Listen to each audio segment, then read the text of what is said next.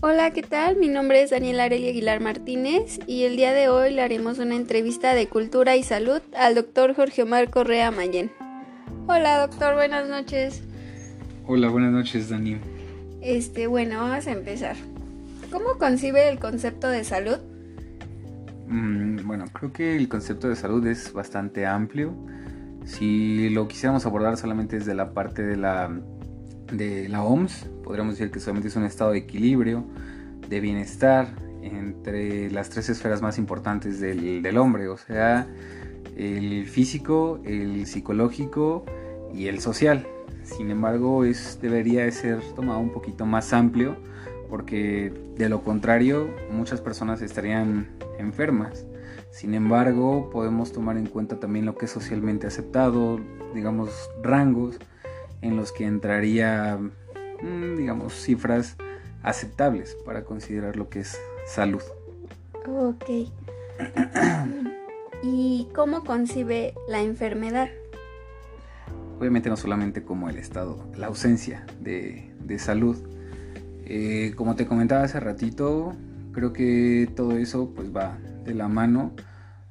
Podemos tomar todo lo que se sale fuera de rangos como enfermedad digamos, por ponerte un ejemplo, los enanitos, pues son personas que están enfermas, pero también las personas que son gigantes también tienen una enfermedad. Entonces no es solamente una cuestión de equilibrio, sino también, pues ahora sí que en la sociedad en la que estamos, eh, una cuestión de rangos, lo que es socialmente aceptado.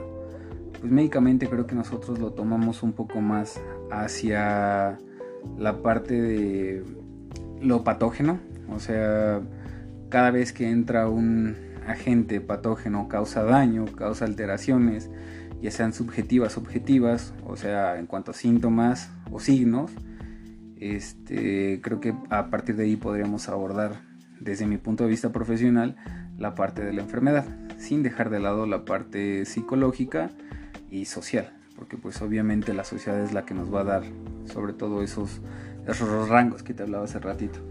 Ok. Doctor, ¿usted ha utilizado terapias alternativas para restaurar la salud? Sí, sí, definitivamente. Sí, vivimos en una, en una sociedad en la que pues todo mundo, aunque sea un tecito o algo, ha probado. Y sí, definitivamente sí lo he probado conmigo, con algunos pacientes. Obviamente no todo, eh, solamente lo que creo que tiene bases o que está sustentado, que tiene algún, alguna investigación por detrás. Pero sí, sí, sí lo he ocupado. Por poner ejemplo, la miel con limón. La verdad es que hay artículos en la que nos dice que es un buen expectorante, es un buen antitusivo y aparte pues ayuda a refrescar la garganta, pues eh, el té de manzanilla, incluso para lavado de ojos. O sea, sí, sí hemos ocupado algunos con los pacientes. Ok. Mm. ¿Considera que la medicina tal y como la conocemos realmente funciona? Pues claro, claro que funciona. De tal manera que eh, la esperanza de vida eh, de la población en general ha aumentado. Obviamente no solamente va del lado de la medicina, sino pues de toda la parte social, pero sí, sí creo que funciona. Sin embargo, como todo, necesita mejorarse eh, muchos medicamentos tienen efectos adversos o efectos nocivos sobre la salud. Entonces, como todo, creo que es perfectible y definitivamente nos funciona. Por último, ¿qué sabe acerca de las funciones de la enfermera hoy en día? Bueno, creo que tienen un rol bastante importante porque son los que tienen un mayor contacto con el paciente, sobre todo dentro del hospital. La verdad es que permanecen más en contacto con los pacientes que incluso los médicos.